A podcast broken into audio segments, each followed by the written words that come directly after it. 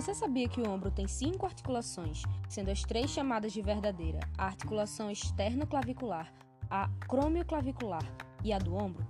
Eu sei, é muita coisa, mas vamos nos focar na externo-clavicular por enquanto? Eu sou Isabel Carneiro, estudante de medicina, e vou tentar te falar um pouco sobre essa articulação. Antes de tudo, precisamos definir o que é articulação. São pontos de contato de tecidos conjuntivos flexíveis que mantêm os ossos unidos e permitem ou não a movimentação. No nosso caso, a articulação que vamos discutir é a que liga o osso externo ao da clavícula. Mas você lembra como são esses ossos? Se não, vou te ajudar. Se possível, dá uma pausa nesse podcast, procura uma imagem da nossa clavícula e do nosso externo.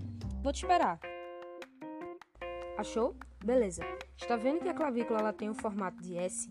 Ela é dividida em extremidade acromial, em corpo da clavícula e na extremidade external, que tem o formato de cela. Essa última é a que se liga no nosso externo. Falando nele, você consegue ver que ele parece uma gravata.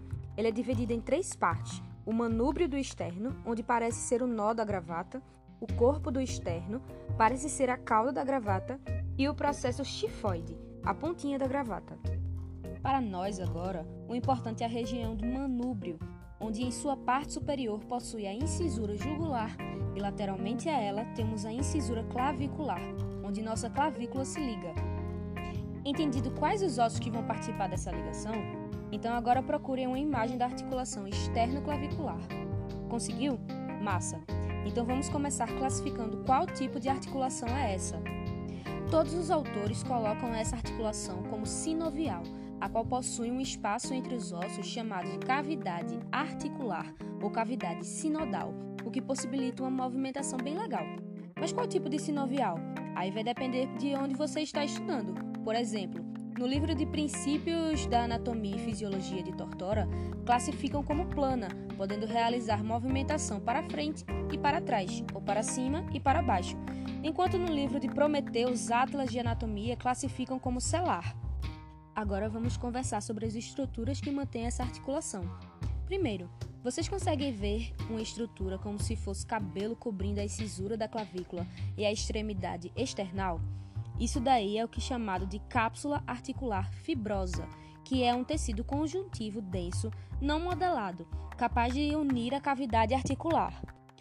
Falando nessa cavidade, ela é chamada de disco articular e fica no interior da articulação, possuindo as funções de melhorar o encaixe entre os ossos, já que eles podem ter superfícies que não se encaixam bem e amortecer choques mecânicos.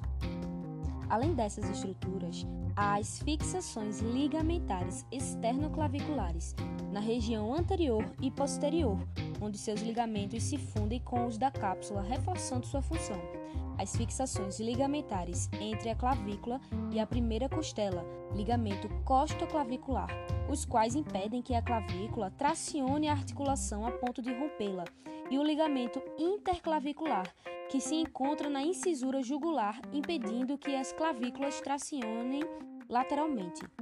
Entendendo esses mecanismos, podemos prever seus possíveis movimentos, os quais são elevação e abaixamento do ombro e o de promação e retração, sendo esses dois últimos importantes no momento do exame da mama na identificação de algum câncer. Além desses, sabe-se da capacidade da clavícula girar em torno do seu próprio eixo, caracterizando-se como um movimento de circundação. Ufa, falei foi coisa, né? Mas não se preocupe, tem muitas referências legais por onde você pode estudar, assim como eu fiz. O Prometeus e o Tortora são um deles. É isso, valeu pela atenção e até o próximo podcast.